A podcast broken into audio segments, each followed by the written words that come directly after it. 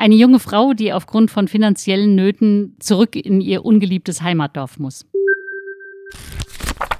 Herzlich willkommen zu einer neuen Folge Lieblingsbücher. Heute ist Friederike Herrmann wieder mit dabei. Hallo Julia. Schön, dass du da bist. Ja, danke ähm, für die Einladung. Du hast uns heute den Roman Wovon wir leben mitgebracht. Und äh, wir haben schon gehört, es geht um eine Frau, die zurück in ihre Heimat muss. Erzähl mal, wie kommt es dazu?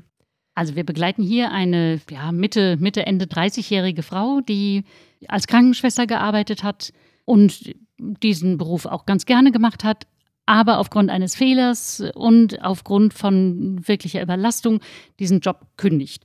Sie hat keine Ersparnisse und geht zurück in das zwar nur sieben Tunnel, aber doch immerhin sieben Tunnel entfernte Heimatdorf. Und sie mag dieses Dorf nicht. Sie ist damals, als sie raus ist in die Stadt und Krankenschwester gelernt hat, hat sie sich befreit gefühlt und hat das geliebt, da draußen zu sein. Und jetzt geht sie also wieder zurück in ihr Elternhaus erwartet dort Vater und Mutter. Es ist aber nur noch der Vater da. Die Mutter, die hat sich nämlich äh, nach Italien aufgemacht, hat den Vater allein gelassen. Die Frau stellt dann auch fest, äh, okay, ihre Mutter hatte diverse Male versucht, mit ihr zu telefonieren, aber aufgrund des Stresses im Job hat sie die Telefonate einfach weggedrückt und hat mit der Mutter nicht gesprochen. Und jetzt ist sie also konfrontiert mit der Situation.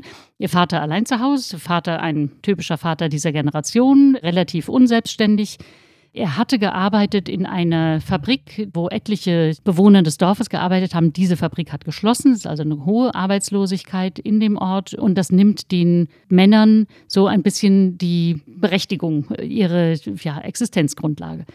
Und das Erste, was sie macht, ist, äh, nachdem sie dort angekommen ist und die Situation erfasst hat, dass sie in den Kühlschrank guckt, dass sie in den Schrank guckt, feststellt, oh, du hast ja überhaupt nichts hier zu essen und so weiter. Dann geht sie erstmal einkaufen und füllt den Schrank auf, kocht eine anständige Suppe und fällt also in diese Rolle der Pflegenden hinein. Also das, was ihre Mutter an Lücke hinterlassen hat dort in diesem Haushalt, füllt sie jetzt ganz wunderbar aus. Der Vater findet das wunderbar und sie hat ein schwieriges Verhältnis zu ihm. Es gibt einen Bruder, der in Pflegeheim lebt. Der hat eine geistige Behinderung aufgrund einer verschleppten Erkältung. Der Vater hat damals sich geweigert, zum Arzt zu fahren. Es ist also durchaus eine Mitschuld bei dem Vater zu suchen, dass dieser Junge nach der überstandenen Krankheit bleibend geistig zurückgeblieben ist. Und es kommt dann zu einer Situation, in der dieses Pflegeheim renoviert werden muss und die Bewohner alle kurzzeitig andersweitig untergebracht werden müssen. Also auch ihr Bruder kommt in das Haus zurück und blüht aber auch unter ihrer Pflege und unter ihrer Liebe ein bisschen auf. Also sie sieht durchaus, was sie dort bewirken kann, will aber partout diese Rolle nicht erfüllen, möchte nicht diese unbezahlte Care-Arbeit verrichten, weder an ihrem Vater noch an ihrem Bruder, obwohl sie sieht, was sie, dass das durchaus eine Lücke ist, die dort, die sie dort schließt. Sie lernt in dem Ort einen Mann ihres Alters kennen kennen und lieben. Der ist in einer Reha im Nachbarort untergebracht und der guckt jetzt nun mit fremden Augen auf dieses idyllische Ortsleben und findet das eigentlich alles sehr schön, was die junge Frau einfach nur als bedrückend und, und schrecklich empfindet. Sie lernt aber dann durch ihn all das auch ein bisschen mit anderen Augen zu sehen. Und das ist ganz spannend, weil man kennt das ja selber auch, dass man so den Blick der idyllischen Bergdörfer und dem Wunsch, äh, dort zu leben hat und sie das einfach von Kindheit an kennt und die Leute, wie sie über die anderen schwätzen und reden und dass man eigentlich nicht frei ist dort als Mensch in, dem, in diesem Ort. Das hat sie verinnerlicht und kriegt das aber jetzt durch seine Augen ein bisschen anders mitgeteilt.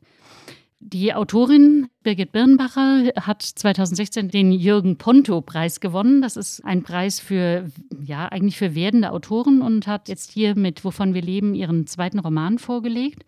Sie beschäftigt sich in diesem Roman auch mit der Frage, wirklich dem Materiellen, wovon wir leben. Dieser junge Mann, den die Protagonistin des Romans kennenlernt, der hat außerhalb seiner Reha-Sachen ein, ein Jahr geschenkt bekommen, in dem er, ich weiß jetzt nicht mehr, ob das im Lotto war oder wo auch immer, 2000 Euro monatlich bekommt, ohne dafür arbeiten zu müssen. Die Freiheit hat zu überlegen, was möchte ich mit meinem Leben, wovon möchte ich leben. Und genau das ist eben auch, sind die Gedanken, die sich diese Frau macht, weil sie möchte nicht weiter oder kann auch nicht weiter als Krankenschwester arbeiten, weil sie merkt, dass der Beruf sie fertig macht. Und es geht darum, wovon möchte ich eigentlich leben? Ähm, und das ist also so ein bisschen, jede Figur in dem Roman wird ein bisschen von dieser Seite betrachtet und dann eingebettet ist ja eben die Geschichte von dieser jungen Frau, und natürlich dem Vater und auch der Mutter, die dann. Das heißt, sie stellt so ein bisschen kommen. gegenüber dieses finanzielle, sag ich mal, harte, faktische, wovon wir leben, aber auch dieses emotionale, was, was macht uns aus und verknüpft das dann so ein bisschen. Auf jeden Fall. Also, es ist nicht, ich würde es auf keinen Fall nur auf das Materielle runterbrechen. Es ist aber etwas, was im Hintergrund steht. Äh, so eine optimale Lösung könnte für sie auch sein, das bedingungslose Grundeinkommen. Also, das könnte durchaus etwas sein, was der Autorin so vorgeschwebt hat, von wegen, wie können wir so leben, wie wir, wie wir es brauchen, ohne das Materielle im Hinterkopf zu haben. Das verquickt sie ganz gut in dem Roman und man kann es eben einfach als Beziehungsgeschichte sehen oder wirklich ein, sich auseinandersetzen mit den brennenden Fragen der Gesellschaft eben. Also eine sehr spannende Lektüre mit ganz, ganz vielen Aspekten. Und vielleicht seid ihr auch neugierig drauf geworden und ähm, interessiert euch für diesen besonderen Roman, Wovon wir leben. Ja, ich kann es sehr empfehlen, hat mir ausgesprochen gut gefallen. Toller, toller Text, sehr schöne Wortwahl, schöne Bilder, die sie erzeugt und, äh, und auch ein Ende, was einen noch lange beschäftigt.